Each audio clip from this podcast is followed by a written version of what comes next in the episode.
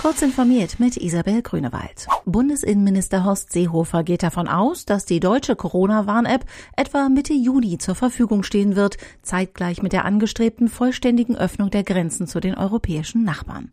Es habe dazu ein sehr gutes Gespräch mit den Projektträgern SAP und Deutsche Telekom gegeben, sagte der CSU-Politiker in der deutsch-französischen Parlamentarischen Versammlung.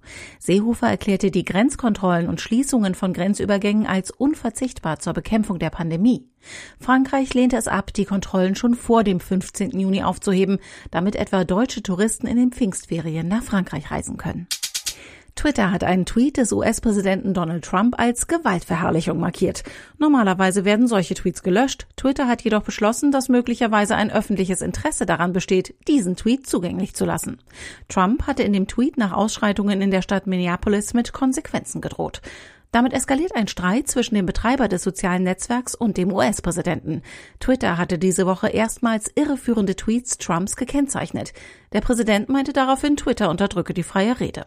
Am Donnerstag unterzeichnete Trump eine Verfügung, mit der er soziale Netzwerke stärker reglementieren will.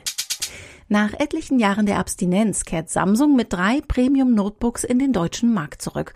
Ab dem 5. Juni sollen die Galaxy Books Iron und Flex jeweils im hauseigenen Online-Shop sowie bei Fachhändlern erhältlich sein. Dazu kommt noch ein neues Galaxy Book S. Anders als das schon lange angekündigte, seit ein paar Wochen erhältliche und verwirrenderweise gleichnamige Galaxy Book S mit Qualcomms ARM-Prozessor Snapdragon 8CX kommt im Schwestermodell eine x86 CPU von Intel zum Einsatz. Die Fido-Allianz hat die neue Website loginwithfido.com vorgestellt. Die Website fungiert als Startpunkt für Nutzer, die noch nicht mit den sicheren Authentifizierungsmöglichkeiten der Fast Identity Online Standards, kurz Fido, vertraut sind.